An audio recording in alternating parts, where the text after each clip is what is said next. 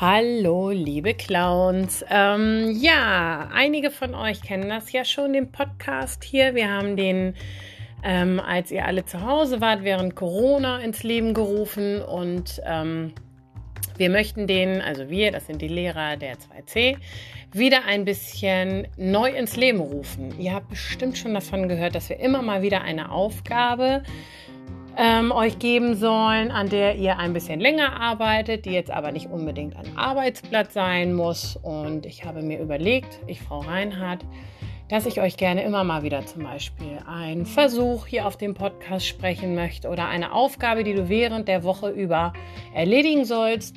Es gehört immer dazu, dass du diese Aufgabe irgendwie notierst und mir dann auch abgibst am Freitag. Ähm, da sage ich euch aber auch im Unterricht nochmal was dazu.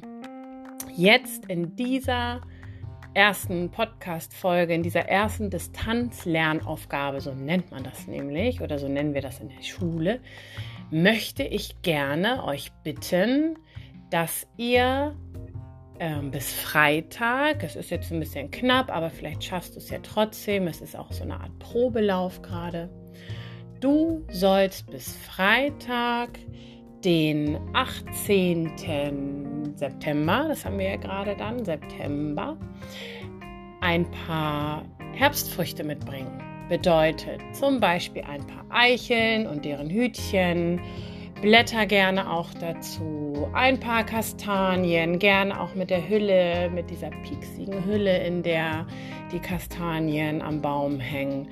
Ähm, vielleicht fällt dir noch was anderes ein, was du mitbringen könntest und daraus möchte ich dann bei uns im Klassenraum ein bisschen Deko auf die Fensterbretter äh, legen.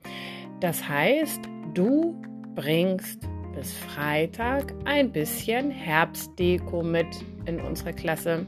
Zeig mir die gerne, damit ich weiß, dass du diesen Podcast gehört hast und die Aufgabe umgesetzt hast. Und dann machen wir uns den Klassenraum ein bisschen schön. Wenn du dazu noch Fragen hast, dann kannst du mich gerne jederzeit in der Schule fragen oder auch mal anrufen. Wenn eure Eltern dazu eine Frage haben, dürfen sie dies auch gerne tun. Ich wünsche dir ganz viel Spaß und vor allen Dingen eine schöne Zeit draußen äh, auf den Wegen, im Garten oder auf den Feldern beim Suchen. Bis dann. Tschüss.